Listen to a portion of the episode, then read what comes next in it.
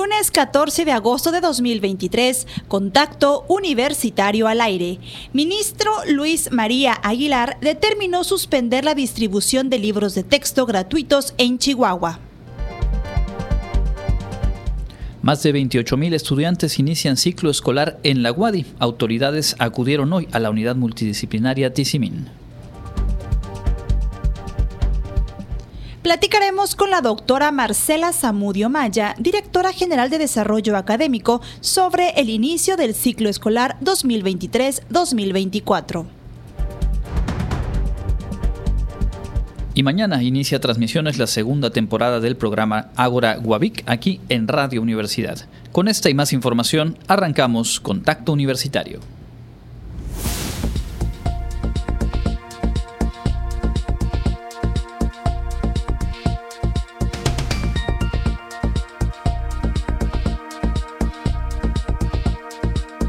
Contacto Universitario. Nuestro punto de encuentro con la información.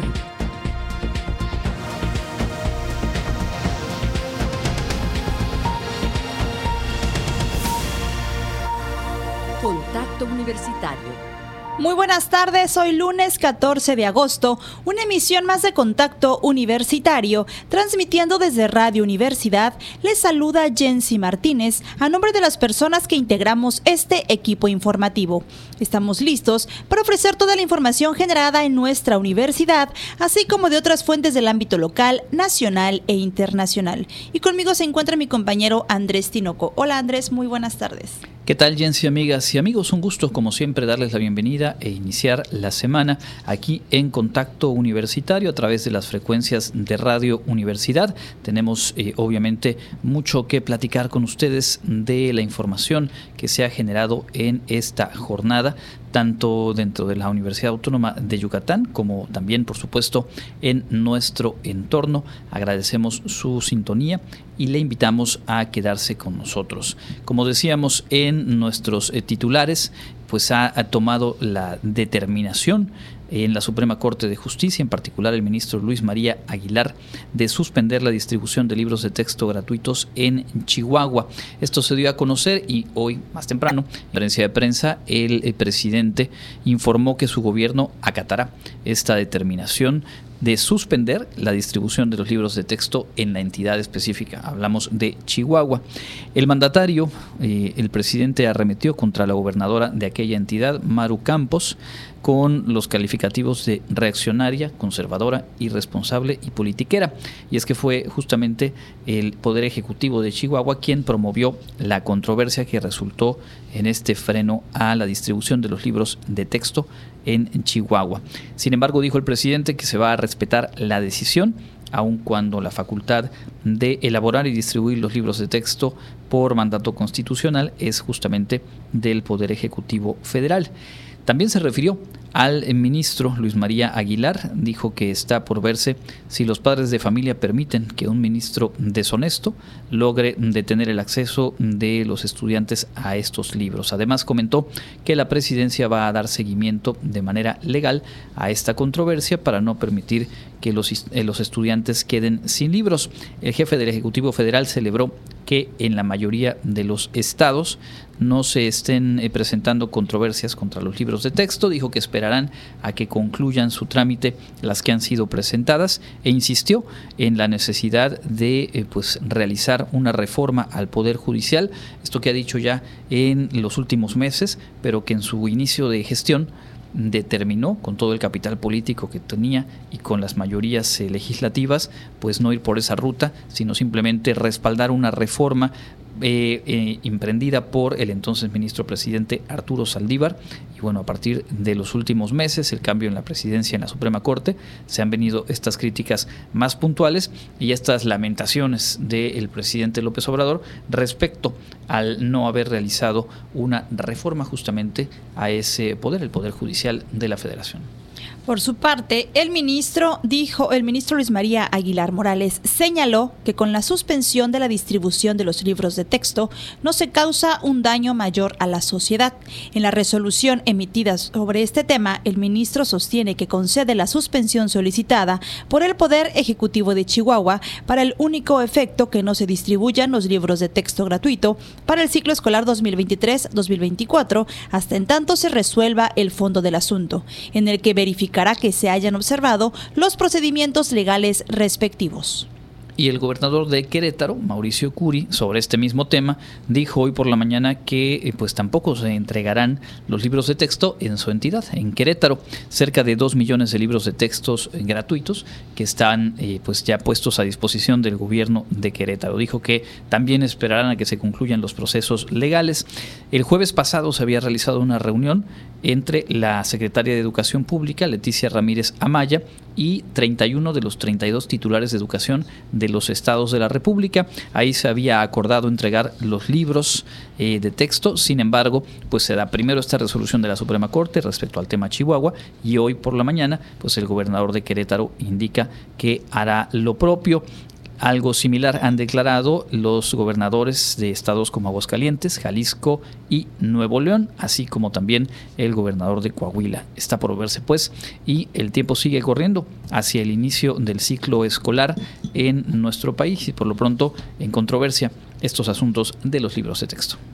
Y damos inicio con las noticias generadas desde esta casa de estudios y es que esta mañana iniciaron actividades del ciclo escolar 2023-2024 en todos los planteles de la UADI. Clarisa Carrillo estuvo en la unidad multidisciplinaria de Tizimín en la bienvenida a estos estudiantes. Un total de 28 mil alumnas y alumnos de bachillerato, licenciatura y posgrado de la Universidad Autónoma de Yucatán dieron inicio a las actividades académicas correspondientes al ciclo escolar 2023-2024, en una ceremonia simbólica realizada en la unidad multidisciplinaria Tizimín, el rector de la UADI, Carlos Alberto Estrada Pinto, apuntó que hoy se reúnen con gran entusiasmo para celebrar un nuevo comienzo lleno de oportunidades y aprendizaje Destacó que en la universidad nos esforzamos día a día por fomentar un ambiente de excelencia académica, investigación y formación integral. La misión es preparar a los líderes y lideresas que sean capaces de enfrentar los desafíos del mundo actual y contribuir al progreso de nuestra sociedad. Asimismo, hizo un llamado a los jóvenes a explorar nuevas ideas, perseguir sus sueños con pasión y aprovechar al máximo todas las oportunidades que la Universidad Autónoma de Yucatán les ofrece. En su turno, el coordinador administrativo de la UMT, Fernando Estrada Saldívar, enfatizó que esta ocasión es oportuna en primera instancia para felicitar a las y los alumnos de nuevo ingreso de las cuatro licenciaturas que se ofrecen en esa unidad, que por su esfuerzo y dedicación, sus ganas de seguir preparándose en su formación académica han permitido que el día de hoy sean ya parte de la familia universitaria. Con información de Clarisa Carrillo, Contacto Universitario. Pues ahí está, se vivió el pasado jueves esta bienvenida a las y los estudiantes de nivel licenciatura en la universidad, en el Poliforum SAPNAM, y hoy las autoridades se trasladaron a la unidad Tizimín para dar también la bienvenida a estudiantes de aquel plantel, a quienes enviamos un saludo desde la frecuencia del 94.5 de FM. También como los estudiantes de Tizimín en cada uno de los planteles aquí en la ciudad de Mérida. Se han reiniciado hoy las actividades escolares de lleno, si bien hace una semana ya estaban en marcha los trabajos administrativos y manuales y también de las y los profesores. Cerca de 28 mil estudiantes regresan a las aulas. Karen Clemente estuvo por ahí en el campus de Ciencias Sociales y platicó con algunas, algunos de los jóvenes respecto a este regreso y este inicio del ciclo escolar. Este lunes regresaron a clases cerca de 28.000 estudiantes de los distintos niveles educativos de la Universidad Autónoma de Yucatán. Desde temprana hora las facultades y escuelas preparatorias comenzaron a recibir a todas y todos los jóvenes, siendo los de nuevo ingreso quienes más nerviosos se notaban al buscar sus aulas. Igual un poco nerviosa, pero pues lista para empezar esta nueva etapa. Todavía no veo dónde está mi salón, pero sí está un poco confuso porque está muy grande el campus. Pues bastante nerviosa, la verdad, y con cierta incertidumbre, sobre todo. Porque pues no conozco a nadie casi y pues espero que eso de, o sea, es muy raro para mí esto, la universidad. Espero pues que esto de que la escuela me ayude a encontrar las herramientas correctas para pues mi desarrollo pues a futuro.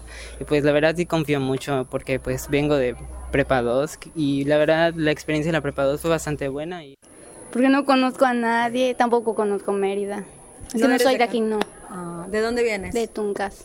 Pues muy feliz, ya vamos a terminarla, vamos a echarle todas las ganas que se puedan. De acuerdo con información de la directora general de Desarrollo Académico, Marcela Zamudio Maya, para este periodo regresaron más de 17 mil jóvenes de nivel licenciatura, 9 mil de bachillerato y aproximadamente 1.700 de posgrado. En estas cifras se incluyen a los de nuevo ingreso. Para Contacto Universitario, Karen Clemente. Y mañana por la noche inician transmisiones la segunda temporada del programa Agora Guavic en las frecuencias de Radio Universidad. Este martes, en punto de las 7 de la noche, comienza la segunda temporada de Agora Guavic, un proyecto que inició el semestre pasado y que surgió en el Club de Filosofía que se realiza en el área de Ciencias Sociales y Humanidades de la Unidad Académica de Bachillerato con Interacción Comunitaria. Valentina Cabrera Ramírez, responsable de esta área, detalló que este proyecto cuenta con la participación de estudiantes y profesores de la unidad. Y el propósito de este programa es que los estudiantes aquí de la unidad pues compartan sus ideas por medio del maestro Edgar y otros maestros sobre temas trascendentales apoyados desde el punto de vista filosófico. Señaló que en este programa no hay guion establecido, pues los chicos comparten sus opiniones sobre los distintos temas que llamen su atención y cómo se relaciona con lo que han aprendido. En tanto, el maestro Edgar Aguilar, profesor de la UABIC, precisó que el año pasado comenzó el programa radiofónico. Sin embargo, esta iniciativa viene desde tiempo atrás. Realmente ya tenemos como seis años trabajando con un club de filosofía que surge aquí en, aquí en UABIC y entonces pues realmente surge de la inquietud de, darles a los, a los estudiantes pues un espacio diferente en donde puedan externar lo que piensan, lo que sienten. Agora Guaví comenzó sus transmisiones en febrero de este 2023 y este martes 15 de agosto comienza su segunda temporada en un horario de 7 de la noche y se retransmite los sábados en punto de las 10.30 de la mañana. Lo pueden escuchar a través de las frecuencias de Radio Universidad en el 103.9 de FM y 1120 de AM y en Tizimín en el 94.5 de FM. Con información de Karen Clemente, Contacto Universitario. Ahí está, por supuesto, la invitación para que no se pierda Ágora Guavic. Créame que es bien interesante escucharlo. lo decíamos por ahí platicando con, con, los profesores que coordinan el proyecto. Hay cuando menos dos razones. La primera de ellas es que finalmente todos filosofamos, aun cuando no le nombremos de esa manera. Nos ponemos a pensar, a reflexionar sobre las cosas que nos importan, que nos preocupan, las cosas que de pronto se salen de nuestra concepción del mundo. Y es interesante escuchar a estudiantes de nivel bachillerato con reflexiones muchas veces muy muy atinadas, muy profundas y contrastar lo que cuatro o cinco de ellas ellos piensan y también lo que uno mismo va desarrollando conforme los escucha. Y por otro lado, obviamente esta posibilidad de poner al aire un proyecto en el que eh, cohabitan, comparten y dialogan de manera horizontal profesoras y profesores con estudiantes justo de la UABIC. Así que enhorabuena para este proyecto. Agora UABIC inicia mañana a las 7 de la noche su segunda temporada. Vamos a completar este bloque de información universitaria con parte de lo que se vivió con el egreso de más de 200 jóvenes que concluyeron estudios en la Facultad de Derecho. Con una calificación final de 97.7, Luis Cetina Cervera concluyó sus estudios de la licenciatura en Derecho de la Universidad Autónoma de Yucatán, siendo el primer lugar de la generación 2018-2023 de ese programa educativo. Durante la ceremonia académica llevada a cabo en el auditorio de la Facultad de Derecho, el rector de la UADI, Carlos Estrada Pinto, destacó el compromiso tanto de los estudiantes como de la facultad por continuar siempre positivamente y con éxito. Hoy marcamos el cierre de un ciclo, pero el inicio de una nueva etapa en su vida profesional, en donde la preparación y su continuo crecimiento profesional deberá de ser una constante para siempre poder responder a las necesidades de nuestra sociedad, ya que en el mundo del derecho las leyes evolucionan constantemente y es esencial mantenerse actualizado con los cambios y las tendencias de la realidad actual. En su turno, la directora de la Facultad de Derecho, Minerva Zapata Denis, sostuvo que para ellos el día de hoy representa una gran satisfacción, ya que el trabajo realizado por todos cumple su objetivo. Indicó que si bien hoy es el cierre de un ciclo, también es el inicio de una nueva etapa, en la que la preparación y el continuo crecimiento profesional deberá de ser una prioridad para poder responder a las necesidades de su entorno. Esperamos que ustedes sean líderes en todas las, en, cualquier trinchera en la cual ustedes vayan a desempeñar. Estamos seguros que ustedes van a lograr todo eso porque tienen una excelente preparación, tienen principios, tienen valores que bueno, se han desarrollado a lo largo de estos cinco años en la universidad. Y pues creo que también hay que resaltar que bueno, ustedes la mitad de sus estudios pues fueron precisamente durante la pandemia. Ah, así que eso también es un reconocimiento importante que nosotros les hacemos porque pues, se tuvieron que adaptar, tuvieron que innovar, tuvieron que, pues, junto con sus, con sus profesores y profesoras, continuar pues, los, los estudios y la formación con todas las implicaciones que tuvieron, con todas las problemáticas que hubieron el segundo mejor promedio, con 97.4, fue para María Montalvo Carballo, mientras que la tercera posición la obtuvo a Mairani Canul, quien logró 95.8 puntos. Los 227 egresados de la generación 2018-2023 refrendarán su compromiso con la defensa de la justicia, la equidad y el bienestar social, siempre de la mano de la ley y guiados por la luz de la ética y probidad conscientes del impacto que sus acciones y decisiones puedan tener en la vida de las personas. Para Contacto Universitario, Jensi Martínez.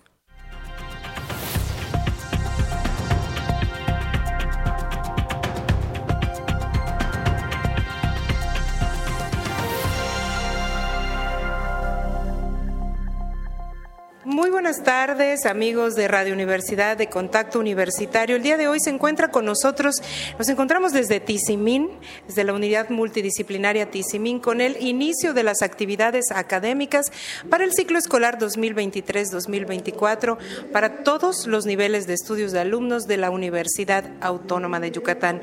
Se encuentra con nosotros la directora general de Desarrollo Académico de esta casa de estudios, la doctora Marcela Zamudio Maya. Muy buenas tardes, doctora. Muchísimas gracias. Buenas tardes y es un gusto saludarlos desde Tizimín. Bien, pues estamos aquí en un ambiente de, algarabía, de, ánimos, donde los chicos de la unidad multidisciplinaria Tizimín están iniciando. Simbólicamente aquí se realizó esta, esta pues, apertura de los cursos 2000, del ciclo escolar 2023-2024. Coméntenos un poquito, doctora, cómo se está, pues acabamos de, de terminar este evento protocolario que pues da el banderazo de salida a todos los jóvenes que inician el día de hoy. Coméntenos un poquito en el universo eh, universitario, cuántos jóvenes inician y cómo se desglosa, por supuesto, este, este inicio a clases.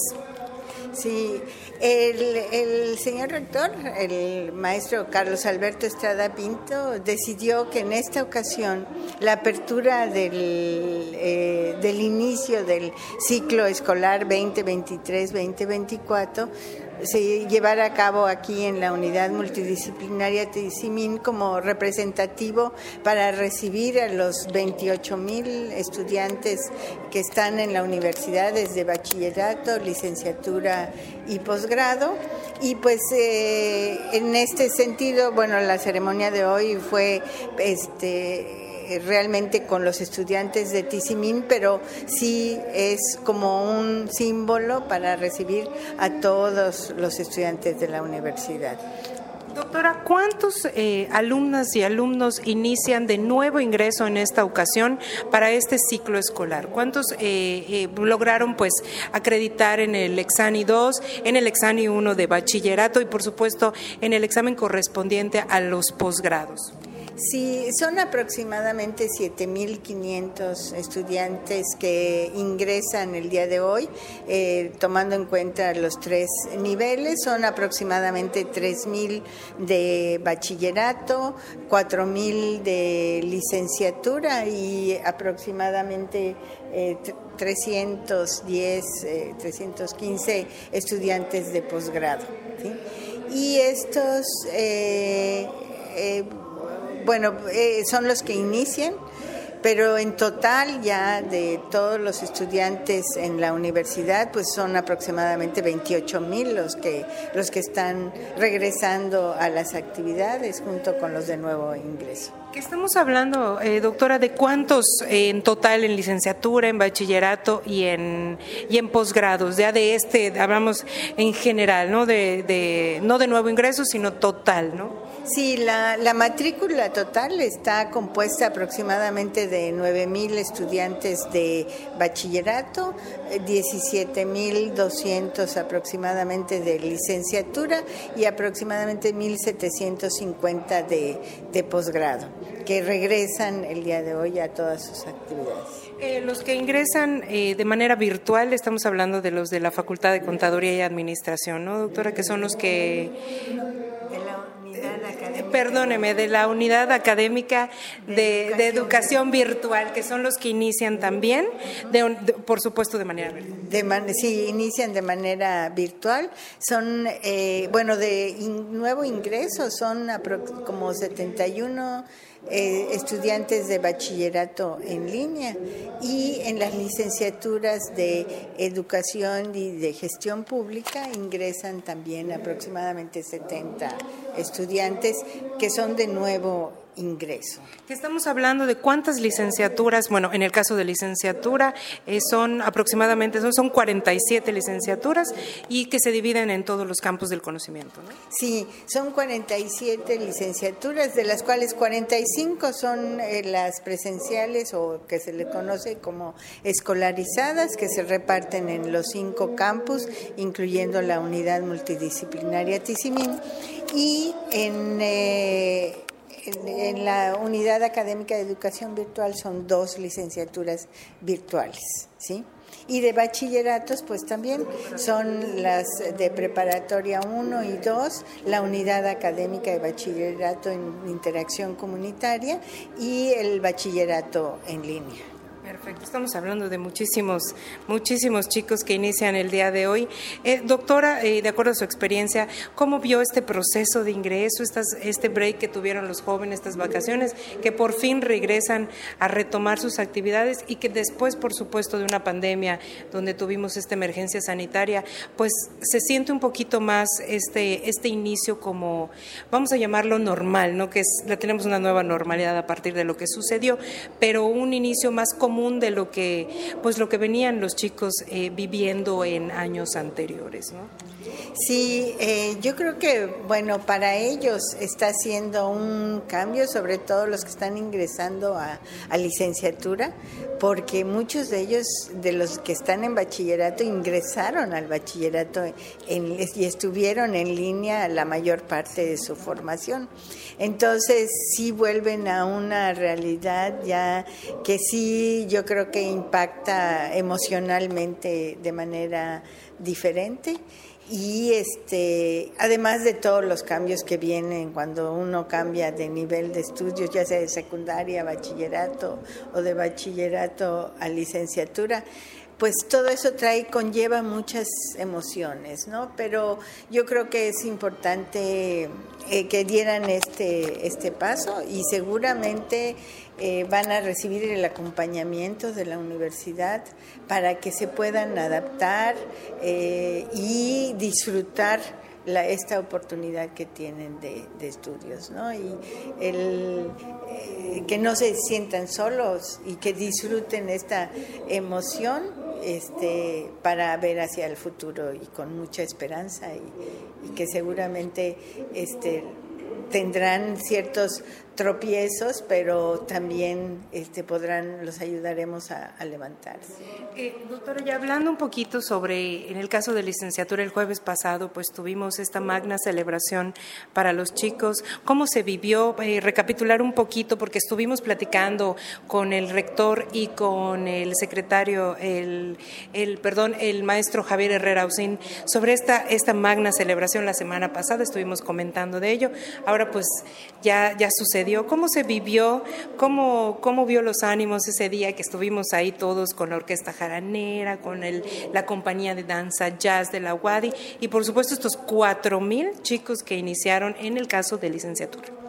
Sí, yo creo que fue un, un, momento muy emotivo para todos nosotros, para en especial la comunidad universitaria. Estábamos emocionados de recibir a estos jóvenes y de esta forma, ¿no? De que sientan ellos que pues, tienen una nueva casa, con la cual van a, compartir con todos nosotros y que estamos en la mejor disposición de, apoyarlos. Y ellos, yo al principio los sentí un poco este, temerosos y tímidos, pero poco a poco se fueron este, eh, desenvolviendo y finalmente quedaron muy emocionados, muy contentos. Eh, ya al finalizar, pues ya veías que interactuaban un poco más entre ellos. Este, Porque por lo que estuvimos observando les tocó estar eh, como que muy mezclados, ¿no? Es decir, a un lado de ellos tenían uno de educación, otro de ingenierías, de salud, o sea, no estaban por áreas, estaban completamente mezclados y además que fue histórico, es decir, eh, fue por primera ocasión la universidad hizo un evento de recibimiento, de bienvenida a estos chicos de tal magnitud, ¿no? Sí, sí, yo creo que para ellos, como te decía, el, el, cambio, la emoción de lo que viene nuevo, pero también el estar ahí entre mucha gente que no, no conocían, seguramente eso les causó cierta timidez al, al principio, pero este, esperamos que esto los haya motivado eh, y que, que o sea, disfruten el estar en la universidad. Eh, la universidad tiene muchas cosas, además, o sea, lo académico obviamente es lo más este, importante, pero el, todo lo demás que lleva, que nos va a ayudar a desarrollarnos como personas en las actividades culturales, deportivas, este, todo eso va a ayudarles a, crecer eh, mejor, a sentirse mejor, ¿sí? Y a, resolver muchas situaciones que por las que pasamos todos en algún momento, pero que podemos atenderlas con un buen estado de, ánimo. Claro, que vea, como usted comenta, la disposición de la universidad de acercarse a ellos, de que todas las autoridades, tanto ustedes como secretarias administrativas, eh, el rector, están en plena disposición para cualquier... Eh, cualquier duda, cualquier eh, pregunta que les surja sobre su licenciatura, sobre su, sobre su campus, ¿no? Sí, eh, están desde luego las puertas abiertas en todo lo que es la administración central y desde luego en sus facultades, ¿no? Acercarse a las autoridades, a sus coordinadores y a todos los servicios que les estamos ofreciendo en los diferentes campus, en las bibliotecas, todo el, el programa de estar bien que consiste en, tomar muchos talleres que nos, les van a ayudar a crecer, a, mejorar su salud mental, así como eh, finalmente aquellos que lo requieran, pues también cuentan con una atención psicológica. Es primordial para, lo, para esta edad, ¿no? Y que sepan que existe, que, que, que tienen esas oportunidades aquí, no solo académicamente, que los pueden ayudar, sino también psicológicamente, en, eh, en todo, su, en todo su paso por, por la universidad. Pues doctora, agradecemos muchísimo, le damos la bienvenida a estos cerca de 28 mil jóvenes que el día de hoy inician. Eh, seguimos aquí en la, en la unidad multidisciplinaria de Tizimín, que si escuchan el alboroto es porque aquí estamos en plenas actividades, está el toro mecánico, ya hicieron una activación. Entonces aquí seguimos iniciando este periodo escolar 2023-2024. Doctora, pues nada más nos queda que también usted le dé la bienvenida a estos 28 mil jóvenes. Sí, sí pues eh, bienvenidos. Eh, todos y todas a, a este nuevo ciclo escolar. empecemos con mucho ánimo y seguramente nos va a ir muy bien. Este, siempre eh, trabajando en equipo, apoyándonos entre todos, vamos a salir adelante. Que lo disfruten y que tengan un exitoso ciclo escolar 2023-2024. Perfecto. Muchísimas gracias a la doctora Marcela Zamudio Maya, directora eh, general de Desarrollo Académico de nuestra Casa de Estudios por todos estos datos. Ya lo saben, aproximadamente 28 mil jóvenes dieron inicio el día de hoy, 17 mil, más de 17 mil 200 en licenciatura, 9 mil en bachillerato y 1.700 de posgrado. Estaremos pendientes entre todas las actividades que se, que se vayan dando en este ciclo escolar y nosotros continuamos con más información.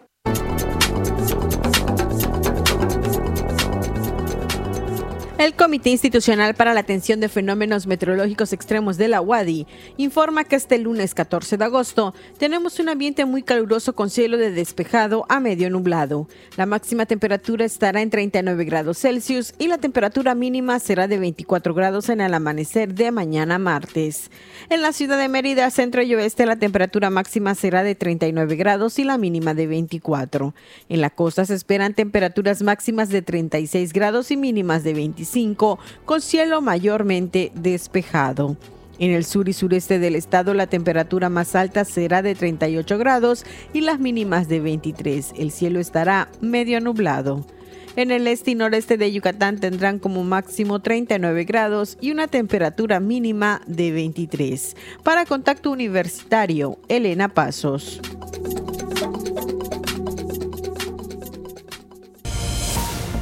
Entra en contacto 99 99 24 92 14 y WhatsApp 99 99 00 22 22. De vuelta en contacto universitario, son las 14 horas con 32 minutos. Muchas gracias por estar en sintonía. Un poco más adelante tendremos lo más relevante de la información internacional y también como cada lunes eh, nos enlazaremos con Ignacio Silveira para tener la actualización de la información deportiva en nuestra universidad.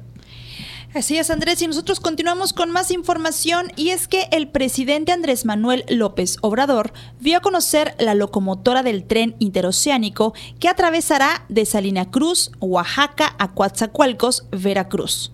Por medio de las redes sociales, el mandatario recordó que desde el viernes supervisó la línea férrea de Tapachula a Ixtepec, mientras que el sábado hizo lo propio con la de Salina Cruz a Coatzacoalcos.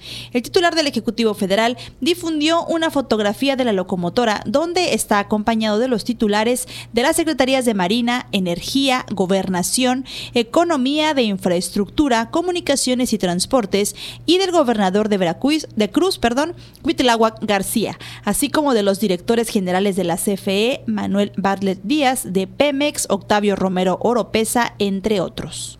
Bueno, pues caminando este proyecto, otro de los proyectos emblemáticos de la actual Administración Federal, el tren interoceánico. Vamos a escuchar a continuación lo más destacado de la información local. Continuamos aquí en Contacto Universitario.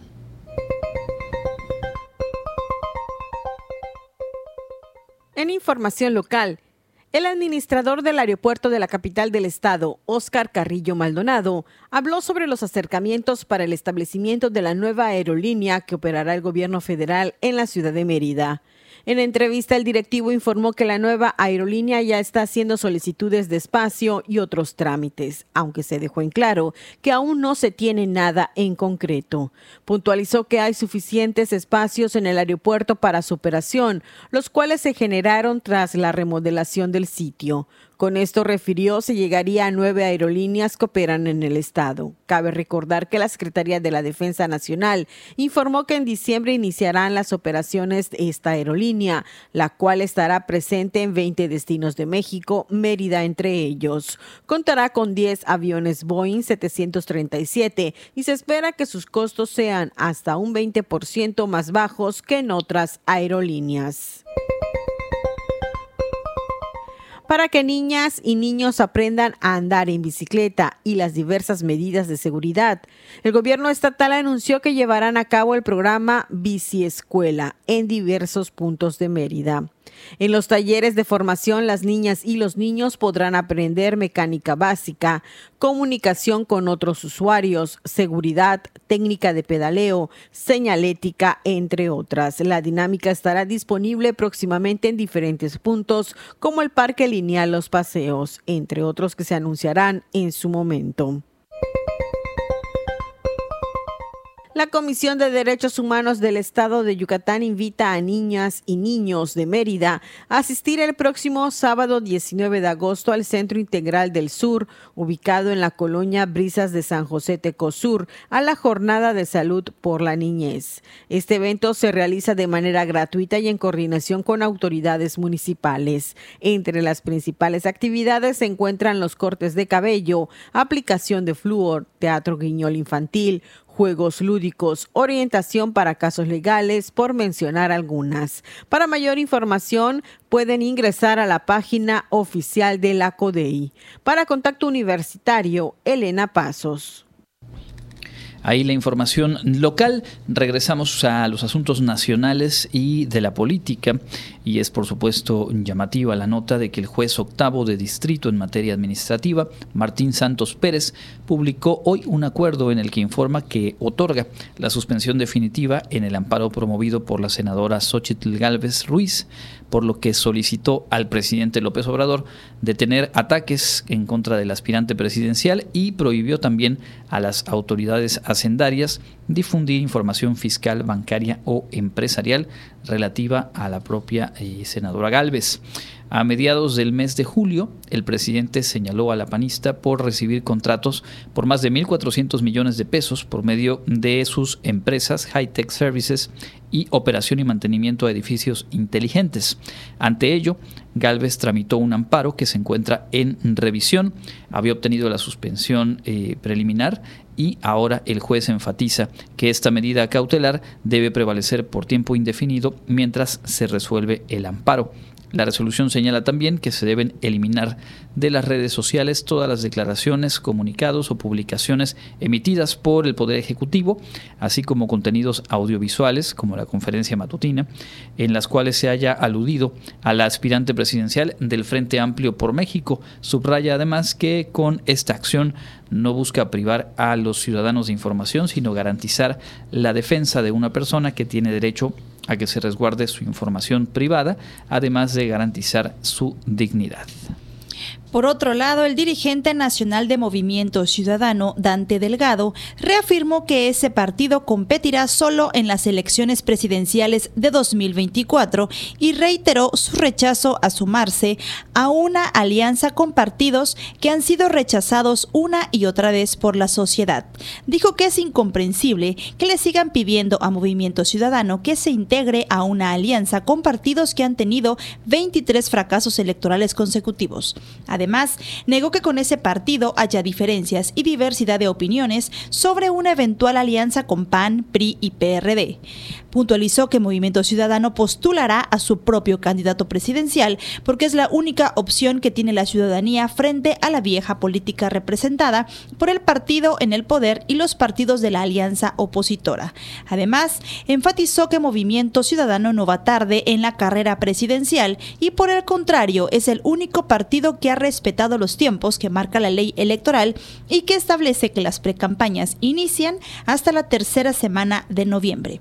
Por último, reiteró su respaldo a la senadora Xochitl Galvez en sus aspiraciones presidenciales, pero vaticinó que no tendrá éxito postulada por PAN, PRI y PRD, ya que el problema es que se imaginan de aquel lado que una sola persona que hace dos meses no tenía una presencia nacional por sí sola y producto de otros ejercicios va a emerger y además va a subir la intención del voto de dos fuerzas que han sido rechazadas una y otra vez en todos los procesos en los que ha participado.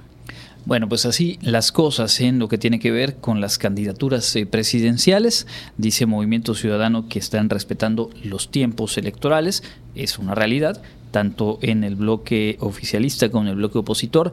Los tiempos se han descuadrado, se han eh, pues mm, desalineado, digamos, de lo que marca la legislación en materia electoral, pero también habría que matizar algunos de los dichos por parte de Dante Delgado, luego de que, por ejemplo, en el Estado de México tomara la determinación Movimiento Ciudadano de no postular candidato o candidata a la gubernatura del Estado. Dijeron entonces, para enfocarse de lleno en el tema presidencial, se han ido registrando algunas discrepancias entre los liderazgos más visibles, marcadamente el gobernador del Estado de Jalisco y, eh, por otra parte, el gobernador de Nuevo León, que es más cercano a la postura de Dante Delgado. Y en medio de todo ello, la figura, el nombre clave es el de Luis Donaldo Colosio, hijo del candidato presidencial de 1993 y que tiene un buen registro de reconocimiento y de intención de voto en, eh, la mayoría de las encuestas que se han ido realizando. Había sido muy vocal en diferentes momentos en mantener una postura distante y decir que no le interesaba en este eh, proceso electoral participar como una eventual candidatura a la presidencia de la República, un asunto que matizó ya hace un par de semanas en declaraciones justamente allá en su entidad. Él es alcalde de Monterrey, la capital de Nuevo León, y dijo que se reuniría para platicar con Dante Delgado y analizar de vuelta las perspectivas. A lo que apuesta, al parecer, Movimiento Ciudadano es justamente a tener el sí por parte de Luis Donaldo eh, y tener con ello una candidatura que pueda ser competitiva no con miras a una victoria en cuanto a la elección presidencial, pero sí a desplazar, por ejemplo, en cuanto a porcentaje de votación, a eh, partidos como el de la Revolución Democrática y sobre todo al revolucionario institucional. Todo ello está por verse. Y completamos este bloque de información nacional con lo que está por ocurrir en la UNAM, Jensi, la máxima casa de estudios del país. Así es, Andrés. La Universidad Nacional Autónoma de México anunció que el próximo lunes 21 de agosto emitirá la convocatoria para iniciar el proceso de nombramiento de la nueva rectora o rector para el periodo 2023-2027. En un comunicado indicó que la convocatoria establecerá las distintas etapas del proceso y las formas en que se recibirán las opiniones de la comunidad. En su momento, la Junta de Gobierno informará de cada etapa y sus resultados. La semana pasada, Enrique Graue se dirigió por última vez al Pleno del Consejo Universitario y agradeció el talento y esfuerzo desarrollados por la comunidad de la UNAM durante estos últimos ocho años. Destacó entre los logros posicionarse como una de las 100 mejores universidades del mundo, crecer la matrícula estudiantil en más de 34 mil estudiantes sin recibir un incremento real al subsidio federal y haber encarado con voluntad y determinación la emergencia sanitaria del coronavirus. Asimismo, dijo que las descalificaciones que se han dirigido hacia la universidad y a su administración son resultado de la incomprensión de su pluralidad, pluralidad y compromiso con la verdad y el conocimiento y resaltó que el ejercicio pleno de esa libertad es lo que a veces incomoda, pero no por ello desviarán su actuar. Pues ahí está, viene pues el proceso de elección al frente de la Universidad Nacional Autónoma de México. Vamos a, a, presentarles a continuación lo más destacado de la información internacional en voz de Elena Pasos.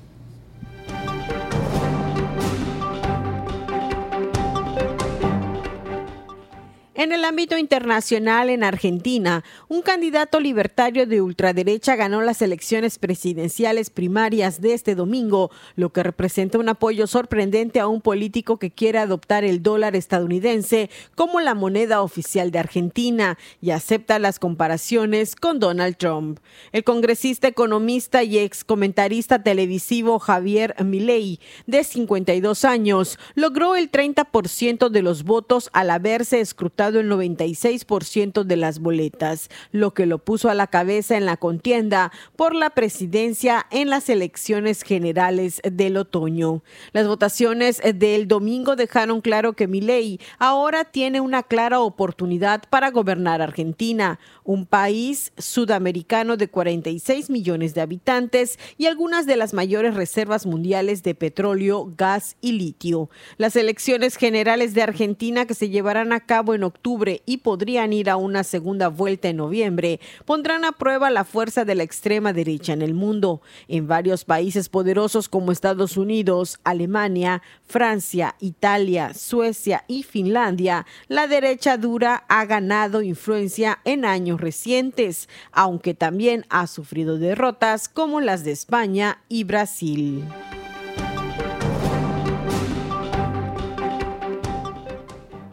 Las fuerzas ucranianas recuperaron tres kilómetros cuadrados de territorios en los alrededores de la ciudad ocupada de Bakhmut, que estaba bajo control de las tropas rusas, informó la viceministra de Defensa de Ucrania, Hanna Maliar. Ucrania, en cambio, tiene dificultades más al norte en los alrededores de Kupiansk, por lo que no ha podido concentrar fuerzas en la ofensiva en el sector de Bakhmut, según comunicó la viceministra. Asimismo, Rusia celebró el lunes en Kubinka su foro militar anual, en el que afirmó que este encuentro contribuirá a reforzar la cooperación militar en beneficio de la seguridad y la estabilidad en el emergente mundo multipolar. Según el ministro de Defensa ruso, en este foro, compañías nacionales y extranjeras presentarán armas modernas y equipamiento bélico especial.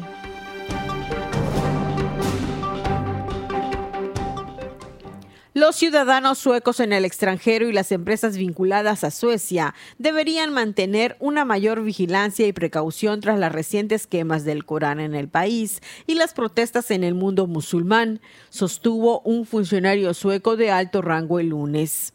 En un comunicado se indicó que representantes de grupos terroristas han instado a cometer ataques contra Suecia. Los estados y otros actores han ayudado a amplificar tales mensajes. Subrayó que los extremistas que anteriormente consideraban a Suecia un objetivo legítimo, ahora lo consideran una prioridad. El comunicado no identificó a los involucrados. El gobierno sueco y las autoridades relevantes monitorean los acontecimientos, tomando varias medidas y trabajando en estrecha colaboración con socios internacionales para proteger a los suecos y los intereses suecos en el extranjero y contrarrestar los mensajes de intolerancia que se difunden respecto a Suecia. Para contacto Universitario, Elena Pasos.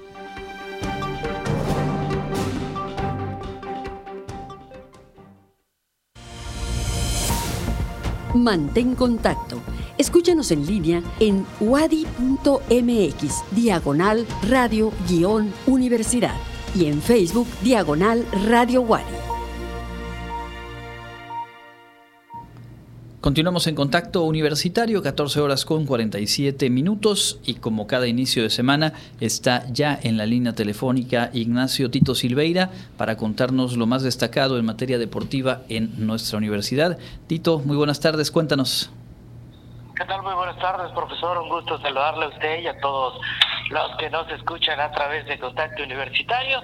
Comienza la semana y sobre todo parte de las actividades deportivas ya de cara a lo que va a ser el calendario del PICFID, el Programa Institucional de Cultura Física y Deporte, que pues igual a la par de las actividades académicas empieza a funcionar con nuevas actividades, con actividades ya calendarizadas año con año, actividades tradicionales, como es el caso de los Juegos deportivos universitarios. Pero primero hablando de lo que ya sucedió el pasado, la pasada semana en la bienvenida Jaguar, donde se le dio pues la bienvenida, valga la redundancia, a más de 4.000 estudiantes de nuevo ingreso. El PICFID estuvo participando en, eh, tanto en temas de logística como también en la activación física para poder activar, para poder animar a todos estos participantes que estuvieron llenando el Poliforum Sandá y donde también pudieron tener contacto con la gente del PICFIDE para pues conocer parte de lo que se hace en el deporte. Fue proyectado también un video donde los medallistas de la pasada universidad tuvieron la oportunidad de dirigirse a los alumnos de nuevo ingreso para contar parte de lo que sienten ellos al ser eh, representantes de la Universidad Autónoma de Yucatán, como cientos de atletas que hay en la UABI, pero en especial ellos que pues han podido poner en alto el nombre de la UADI, los colores azul y oro de nuestra universidad, en estas competencias universidad, que es a lo que más se aspira cuando pues es deportista en la Universidad Autónoma de Yucatán.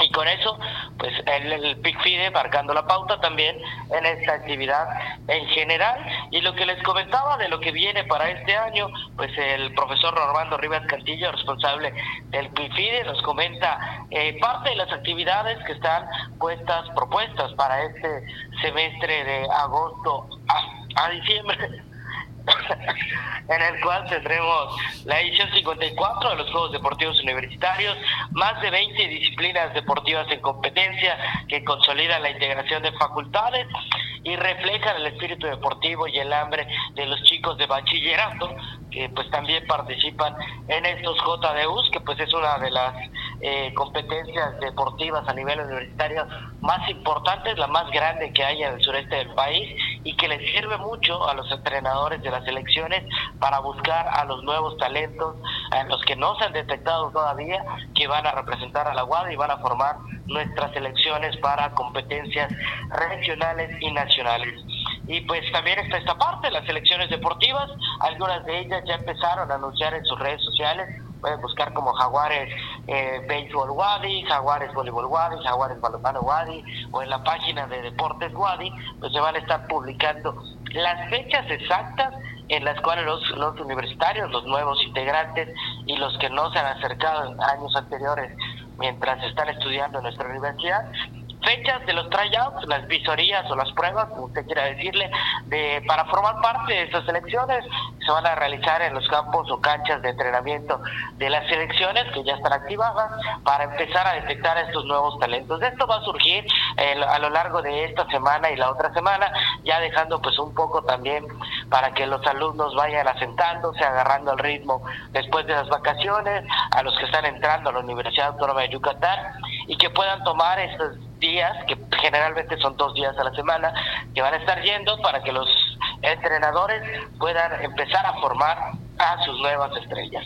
También vamos a tener ligas y torneos donde los jaguares van a entrar en acción, específicamente en el fútbol, la Liga Premier, donde está Jaguares en primera fuerza y en cadetes, en el básquetbol, los jaguares participan en el circuito yucateco de baloncesto, el FIBA, un torneo que acaba de que acaba de agarrar demasiado auge en el baloncesto, demostrando que Yucatán no solo es un estadio que vive el béisbol y el fútbol, sino ahora también el básquetbol, en donde los jaguares participan, y también en otras disciplinas como el voleibol, que participan en muchos torneos, tanto estatales, regionales como nacionales, el balonmano también organizando eventos, y estas son parte de las acciones en donde los jaguares van a estar participando y por supuesto pues las ligas de la UAM y las ligas donde juegan las universidades que pues para ver que no choquen con los Juegos Deportivos Universitarios algunas de ellas van a entrar en acción pero la mayoría se van a dejar para el próximo semestre. Así que así va más o menos la actividad deportiva, va a empezar a funcionar el PICFID en este semestre y estén pendientes de nuestras redes sociales porque ahí tendremos todos los detalles de cada actividad deportiva que se vaya a programar para que los alumnos puedan participar y sobre todo también como parte del PICFIDE contemplando la parte de el personal que trabaja en la universidad, donde para este año se van a plantear muchas cosas que puedan incluir al personal de la UAD y ya no solo a los estudiantes, sino también a toda nuestra comunidad universitaria. Correcto. A todo lo que ya mencionabas habría que sumar, como platicábamos la semana anterior, que también están poniéndose ya en marcha las diferentes asignaturas libres en materia deportiva, la carga académica que se realizó el viernes pasado y a partir de ahí, bueno, empieza eh, su marcha cada una de estas actividades en las cuales se puede hacer deporte, se puede eh, tener una práctica eh, deportiva y sumar créditos a pues la currícula de cada quien. Así es, profesor, pues se lleva a cabo esta carga académica. Son 30 opciones de asignaturas libres deportivas para este semestre de agosto y diciembre. Es año con año creciendo, después de la pandemia o en la pandemia disminuyó la carga, al regreso empezamos a, ofertar poco a poco más asignaturas y estas 30 asignaturas que se plantean para este semestre viene a ser la carga o la opción, el abanico más grande que PICFIDE ha ofrecido en asignaturas libres deportivas. Y sí, se llevó a cabo el 11 de agosto la carga académica, sin embargo nos queda todavía del 14 al 18 a partir de hoy hasta el 18. Ajuste de carga, esto quiere decir que si alguno de los alumnos no pudo optar por las opciones que tenía, se llenaron los cupos, se saturó la página, el internet, cualquier cosa que haya impedido que un alumno pueda inscribirse a una materia, pues existen materias que, que tienen cupo libre y que se pueden agarrar para los alumnos que no han podido cargar una asignatura libre o que deseen implementar otra asignatura libre deportiva a su carga académica. Así que estén muy pendientes de los avisos que da el PICFIDE, que da la misma Universidad Autónoma de Yucatán, para ver qué materias tienen espacio y si es del interés de alguno de los alumnos empezar a registrarse porque pues también se empieza ahí a pelear los cupos que quedan en otras materias. Correcto, pues entonces ahí está en marcha eh, la actividad del PICFIDE en este semestre y nosotros, eh, como siempre, bien informados, gracias a tu puntual reporte. Gracias, Tito Silveira. Cuídate la garganta, por favor, que la tos no te ataque ahí en vivo. Suele pasar últimamente, pero ya estamos trabajando en eso, profesor. Muchas gracias y un saludo a todos ustedes.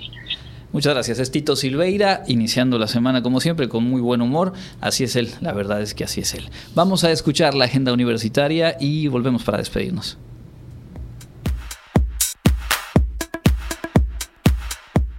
Amigos, enseguida les presento las próximas actividades de nuestra Universidad Autónoma de Yucatán. Aprende el fundamento teórico y práctico para la elaboración de la cerveza sencilla. Incluye materias primas y consumibles degustación de las cervezas elaboradas y podrás llevarte algunas. Si deseas más información puedes escribir al correo educacioncontinua.fic@correo.wadi.mx. Las nuevas fechas son del 22 de septiembre al 20 de octubre de 2023. En la Facultad de Medicina de la UADI atendemos de manera integral a personas que hayan padecido COVID-19. Nuestros servicios incluyen atención desde problemas pulmonares hasta neurodegenerativas. Contamos con médicos y rehabilitadores especializados. El horario de atención es de 7.30 a 14 horas de lunes a viernes. Para mayor información y citas puedes escribir un mensaje vía WhatsApp al 99 95 93 20 86. Te invitamos a estar pendiente de la página en Facebook Universidad de los Mayores-UM, en la que encontrarás todos los detalles de la nueva convocatoria para el periodo septiembre-noviembre 2023. Añade vida a los años desarrollando tus habilidades. La Fundación de la Universidad Autónoma de Yucatán AC se une a los festejos del 40 aniversario del Ballet Folclórico de la Universidad Autónoma de Yucatán con el espectáculo Bodas y Fiestas de México. Te invitamos a disfrutarlo el día miércoles 13 de septiembre en el Teatro Armando Manzanero. Más información en la página de Facebook Fundación Wadi AC. Te invitamos a participar en el curso en línea Administración del Tiempo que se impartirá los días 21, 22, 23 y 24 de agosto de 8 a 10 de la mañana por la plataforma Teams. Si eres personal académico, administrativo y manual de cualquier dependencia, puedes escribir al correo capacitación para inscribirte. Estas fueron las actividades más relevantes. Mi nombre es Fabiola Herrera Contreras, Comunicación Digital, Audiovisual e Identidad.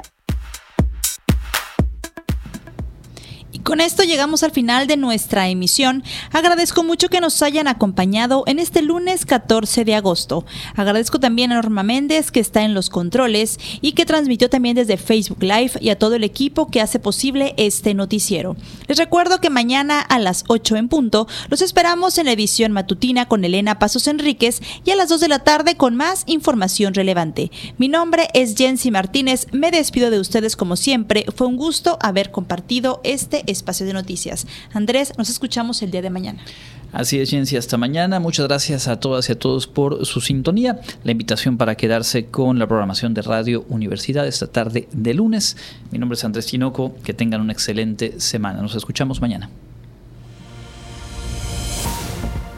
Contacto Universitario. Nuestro punto de encuentro con la información una producción de la Coordinación de Comunicación Institucional de la Universidad Autónoma de Yucatán.